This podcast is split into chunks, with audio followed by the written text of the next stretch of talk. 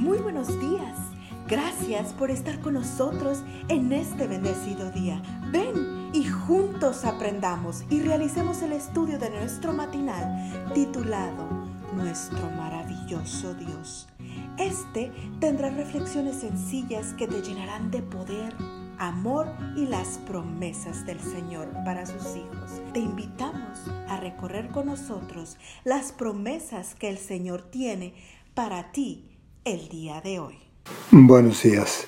Nuestra meditación de hoy se titula Las cosas extrañas del amor. Nuestro texto lo encontramos en Romanos 5, 7 y 8 y dice así. Ciertamente apenas morirá alguno por un justo. Con todo, pudiera ser que alguien tuviera el valor de morir por el bueno pero Dios muestra su amor para con nosotros en que siendo aún pecadores, Cristo murió por nosotros. Ayer dijimos que el amor, lejos de ser ciego, ve muy bien. Hoy diremos que el amor hace cosas extrañas. ¿Qué significa eso de las cosas extrañas del amor? Tomemos por ejemplo el caso de Jacob, el patriarca bíblico.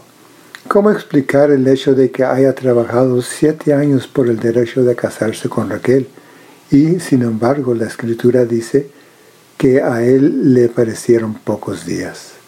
Siete años son muchos días, pero para el que está enamorado no lo es.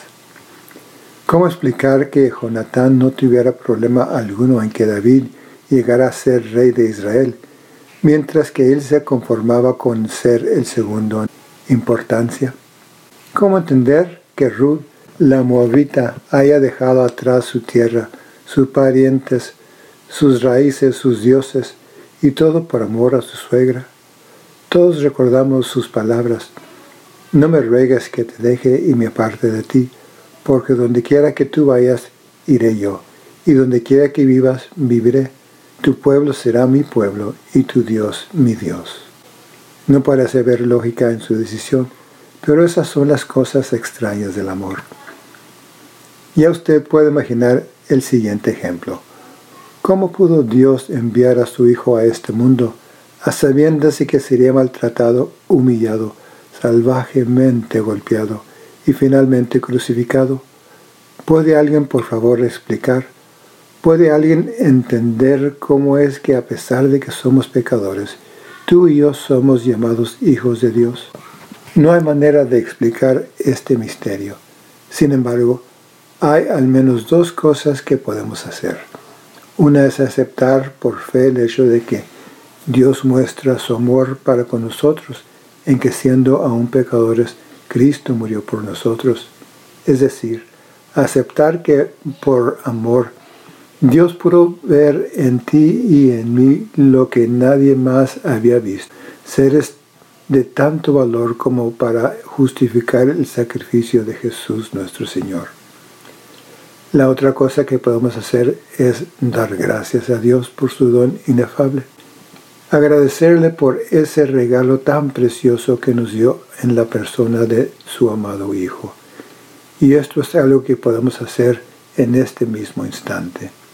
Gracias Padre Celestial porque no esperaste que me reconciliara contigo para hacer de mí el objeto de tu supremo amor. Gracias por haber visto en mí un ser de mucho valor, de tanto valor como para que tu Hijo amado muriera en una cruz donde debí morir yo.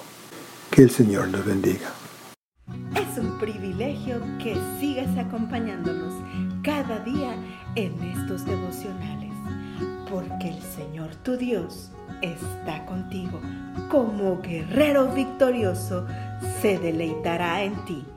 Con gozo te renovará cada día con su amor. Te esperamos el día de mañana para continuar cobrando aliento en la palabra de nuestro maravilloso Dios.